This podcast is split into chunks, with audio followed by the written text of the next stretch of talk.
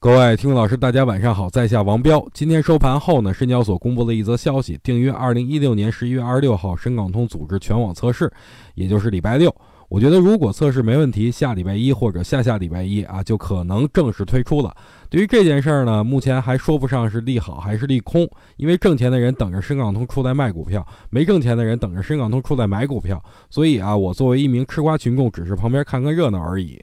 最近很多人都在说，彪哥你真是一个死空头啊！我觉得这句话说的不妥。其实我是一个死多头啊！大家应该还记得，我从今年二月份开始就一路看多呀。五月份的时候也跟大家讲了，两千八百点以下买股票就等于捡漏，还说了今年年底之前大盘表现好了能到三千四百点，表现一般了也能到三千三百点。